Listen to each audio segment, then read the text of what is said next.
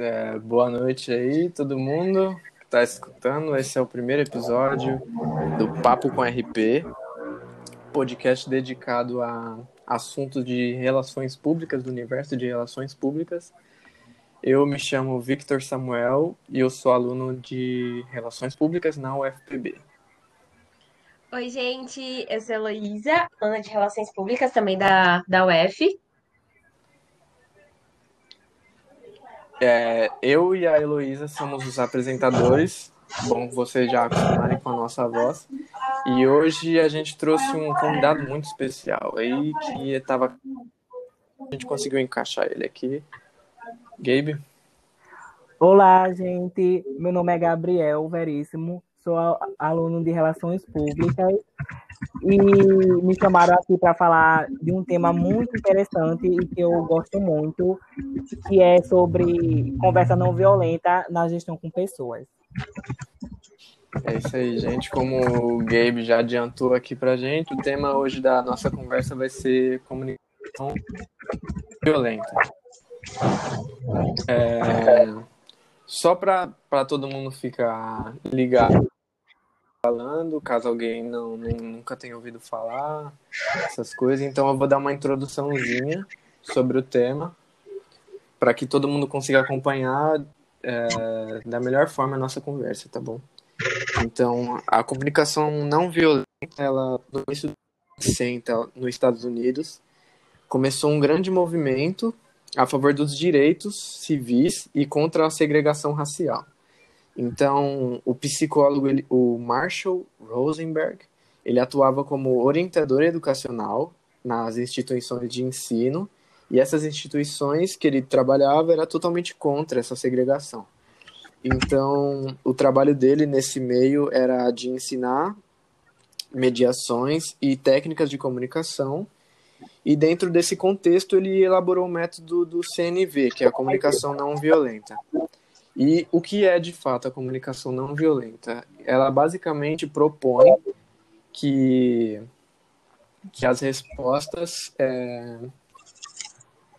ela propõe que as respostas a estímulos comunicacionais deixem, é, deixem de ser automáticas e repetitivas e passem a ser mais conscientes.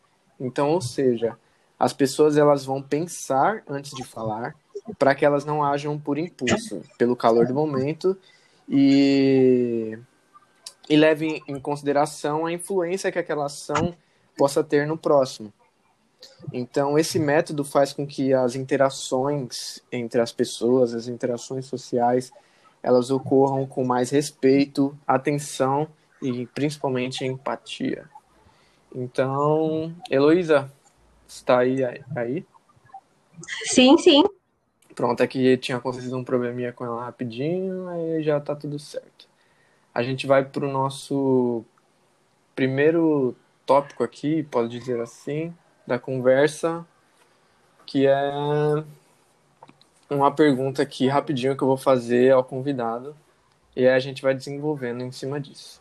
E eu acredito que todo mundo que está aqui, eu, você, a Heloísa, o Gabe, é, todos nós, a gente já passou por vários momentos da comunicação violenta, violenta na vida e especificamente no ambiente do trabalho. E desde situações pequenas até aquelas consideradas mais graves. É, tem algum momento, é, Gabe, que de comunicação violenta que aconteceu com você, ou você presenciou, ou que você queira compartilhar com a gente? Bom, eu tenho um sim. Eu eu, eu vou começar logo assim com que foi bastante marcante para mim, que é tipo o primeiro que eu me lembro quando o assunto é CNV. Que eu sou eu participo de uma EJ, que é uma empresa júnior, para quem não sabe, e eu sou da área de marketing. Uhum. Aí eu sou da pasta de imagem, que é dentro da, da área de marketing. Aí a gente tem, tinha, no caso, né, um, um gerente que ele era muito exigente, vamos dizer assim, mas ele passava do, dos limites. Ele ficava, mandava a gente fazer alguma coisa, aí ficava insistindo direto. E isso aconteceu até uma vez com um amigo meu de tipo, ele ficar chateado real, porque o meu amigo precisava sair. Aí esse gerente ele fica, ele ficou perguntando: "E aí já chegou em casa? Já chegou em casa direto, insistindo mesmo". E eu só sei que isso foi levando para frente essa situação toda e depois teve uma das minhas colegas que se estressou e assim deu um desabafo falando super mal dele dele no grupo dizendo que não aguentava mais ele assim na frente dele para ele escutar mesmo e eu acho que isso pode ser um bom exemplo porque se tudo tivesse sido é, conversado desde o início falando que das uhum. necessidades de cada um do que não estava sendo atendido, do, do, respeito que a gente precisava, não teria chegado nessa situação toda. Até porque acaba chegando num limite, né? É. Elô Eu... tem alguma situação né, que já aconteceu com você? Sim, sim. Só queria falar que, tipo, é... trabalhar com pessoas é muito difícil, trabalhar em equipe é muito difícil. Então, querendo ou não, sempre vai haver esse tipo de comunicação violenta dentro, acho que de qualquer local que a gente trabalhar e tudo mais. E é por isso que eu acho que é muito importante que a, a conversa, né? Querendo ou não, a conversa é uma da, um dos princípios básicos para se resolver, né? E, e um exemplo que eu trago dentro da, do, do meu trabalho, eu trabalho numa escola e assim, já tinham pessoas que trabalhavam lá há muito tempo, então eu era novata, né? Cheguei lá, sempre fui bastante. É... Eu sempre converso bastante, né, com as pessoas e tal, não tenho problema nenhum. E consigo, querendo ou não, consigo me destacar dentro do, dos locais onde, onde eu estou. E aí, conversa vai, conversa vem, eu consegui conquistar a confiança da diretora da escola e ela começou a me colocar em funções um pouco mais importantes, né? E isso acabou que algumas pessoas elas ficaram com receio de mim e começaram a falar muito mal de mim pelas costas, né? Falando que ou um exemplo, a gente precisa lavar a escola e tudo mais, e eu, eu, eu trabalhava na parte da de fazer os, os, o diploma do pessoal e não tinha e eu também tinha que atender todos os alunos. Então, quando toda a equipe se juntava para fazer isso, a, a diretora já falava, ó, tais pessoas não podem fazer isso porque elas têm funções específicas. E aí o pessoal começava a falar, ó, já não quer fazer porque é preguiçosa, ou até usavam outras palavras bem piores. Enfim, é, foi um momento muito difícil para mim passar por essas coisas dentro da, do meu local de trabalho, porque acabou desenvolvendo crise de ansiedade e tinha vezes que eu nem queria ir trabalhar, porque era só colocar o pé na escola que eu já estava passando muito mal, passar mal assim de, é, de vomitar, enfim. É, e foi uma coisa que acabou afetando bastante, né? É isso. E é uma coisa que deve acontecer muito em todos os lugares, né? Esses papinhos assim pelas costas da pessoa e nem e as pessoas que faz isso nem devem imaginar o quão mal faz pro outro. Isso tudo, né? Sim, isso é super real. Teve uma situação também que aconteceu comigo lá no local onde eu trabalho, não vou dizer onde, né? Porque. Hum, é, mas assim, no final do ano, assim, o, o, o supervisor ele junta toda a galera ali do setor para para discutir sobre as metas alcançadas, as que não foram alcançadas e tal, para a gente poder melhorar. Só que, tipo, em vez dele falar num tom amigável ali com todo mundo, estimulando todo mundo a, a querer produzir mais. Não, ele foi, tipo, totalmente grosso e tava pressionando, tipo, muito, assim, as pessoas, entendeu? Então, qual benefício isso vai trazer? É deixar o outro com medo para poder produzir mais. Então, não, não tem sentido isso. E se a gente for parar para observar, dentro do, do, do, ambiente de trabalho isso acontece muito, muito, muito. Tem até locais que a comunicação violenta ela está 100% presente, como em restaurantes. Vocês podem ver, se vocês forem assistir aquele Masterchef ou Pesadelo na Cozinha, não sei se vocês já viram. Uhum. Mas, cara, ele grita ali com as pessoas e é isso aí, né, mano? Não quer nem saber. Isso que vocês estão e falando. Todo mundo fica mal, mal. Isso que vocês estão falando é muito importante, até porque para a gente entender o impacto que essa comunicação é, violenta vai ter na vida das pessoas. Porque normalmente as pessoas vão vão ter quatro maneiras de, de receber essas mensagens violentas. Que a prime... as quatro são que é, vai é, são culpar elas mesmas, ou culpar os outros, ou escutar nossos os próprios sentimentos e necessidades, ou a quarta e última, que é escutar os sentimentos e necessidades dos outros. Então, dependendo de como a pessoa vai receber, é, isso vai mexer diferente com o psicológico. Eu acho que, assim, na minha opinião, que o pior de todos é culpar a você mesmo ou culpar os outros. Porque quando você culpa você mesmo, às vezes você pega uma culpa que não é sua e isso acaba lhe afetando muito sua autoestima, seu psicológico e você acaba tendo um, vários, várias doenças psicológicas mesmo, tipo depressão, ou como ele mesmo falou, tipo ataque uhum. de, de ansiedade, de pânico. E também. É isso mesmo que. É, isso que eu ia falar também, que é, isso pode a, fazer com, com que a pessoa desista do trabalho, peça demissão, ou fique totalmente abalada e pode trazer sérios traumas psicológicos para a pessoa. Sim. Enfim, isso é muito que o Gabriel falou de, de pegar para si é muito real, porque às vezes eu ficava me perguntando o que, que eu fiz de errado, né? O que, que, o que, que aconteceu comigo? Gente, eu sou uma pessoa tão tipo de boas, eu sou muito paciente, eu não tenho problema com ninguém. E por que, que as pessoas estão fazendo isso comigo, sabe? E quantas vezes eu não pensei em sair, tipo, mandar mensagem para minha mãe e falar assim, mãe, eu não estou mais aguentando. Só que eu não posso fazer isso, porque eu sou totalmente dependente de mim para né, sobreviver em uma pessoa. Então, eu não poderia fazer isso, eu não poderia largar as coisas e falar assim, olha, pais, voltem a me sustentar. Eu não poderia fazer isso. Então, são muitas coisas que a gente tem que pesar e pensar se realmente vale a pena passar por isso ou não. É por isso que eu falei no começo que o diálogo é muito importante e eu falo para vocês que eu não consegui conversar com as pessoas, não consegui chegar e falar com elas, olha, vamos sentar aqui, vamos conversar, vamos é, tentar descobrir o que está acontecendo. Por, por receio. Não é uma coisa fácil. Não, né? não é fácil. Eu tenho muito receio, sabe? Eu vou sentar e conversar com a pessoa e ela vai falar, tipo, filha, quem é você? Então, não é fácil conversar com as pessoas e, enfim. O grande problema hoje em dia é que os profissionais, não importa de que ramo você seja, assim, se é educação, se é comércio, enfim, não importa em que ramo você trabalhe, os profissionais não estão preparados.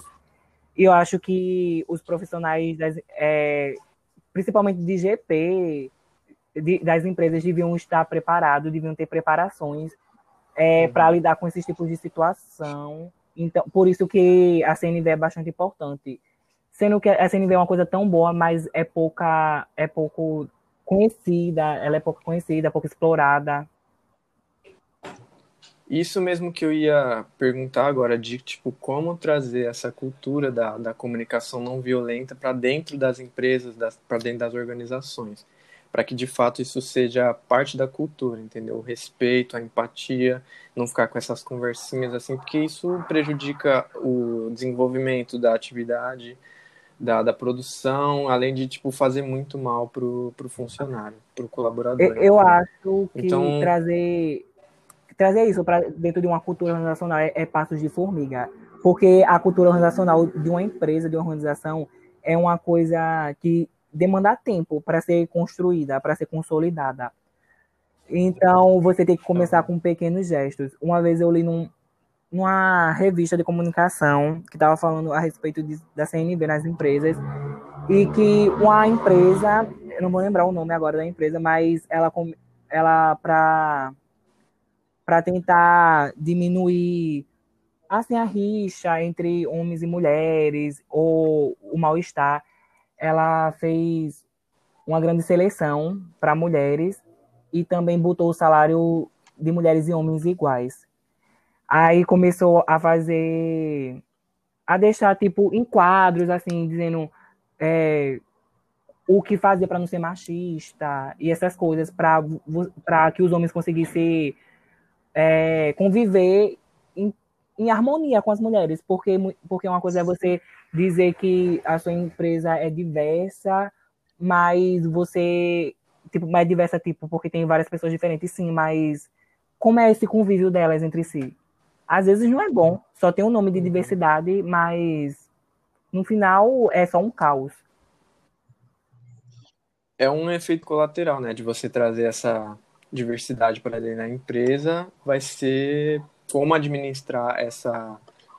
Como as pessoas é, lidam uma com as outras, né? Então é meio que um efeito colateral que você tem que saber direcionar ali. E tem que saber também quem que está contratando, né? Sim. Isso não adianta você trazer uma pessoa diferenciada sabendo que ela não, não vai se dar bem com, com, com as pessoas, enfim. Sim, é, e eu acho. E. É, não, pode falar. Para nós, estudantes de Relações Públicas, né, desde acho que do começo do, do curso, a gente sempre ouve é, que a gente tem que estudar os nossos públicos, né?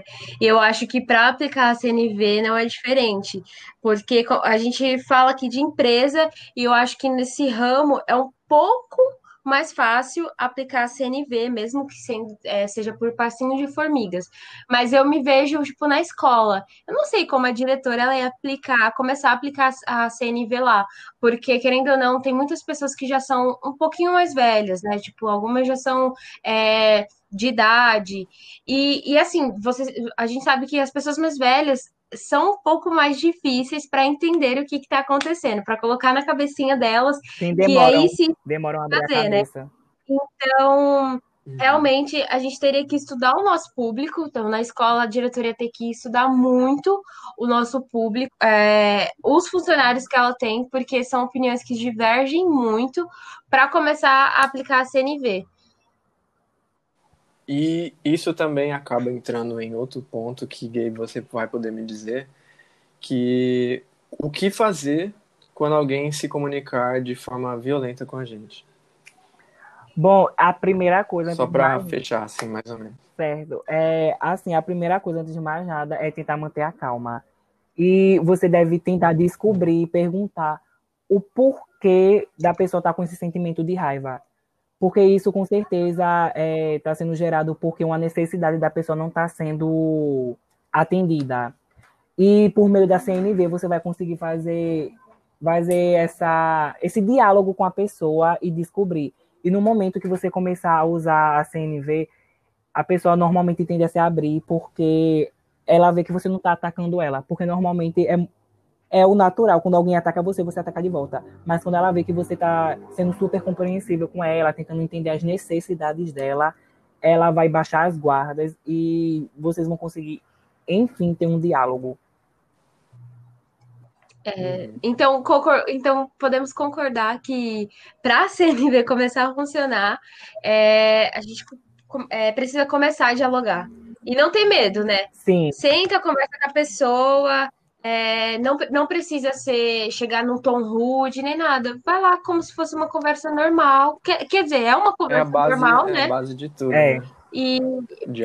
Para para poder é, tentar colocar, como a gente fala, né, os, os pinguinhos no, nos is. Então é isso, a gente já estendeu muito tempo aqui.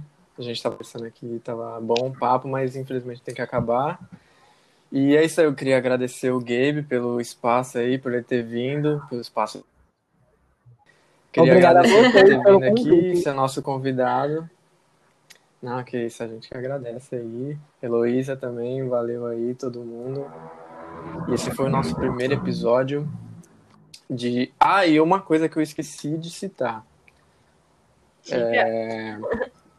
Eu devia ter, ter falado antes, né? Mas na introdução para quem quiser saber sobre mais, saber mais sobre é, comunicação não violenta, entra no que foi da onde eu tirei algumas informações, foi no site napratica.org.br. O texto foi da Tatiane Mendes, então se você entrar lá, é, nesse site que eu acabei de dizer, comunicação não violenta, vai estar tá um, um, textinho explicando mais sobre, porque é um assunto muito extenso. E se você se interessou, é só ir lá e pesquisar um pouquinho mais sobre. Isso aí, gente. Tchauzinho, pessoal. Foi um prazer estar com vocês. Falou, falou. Tchau. Tchau.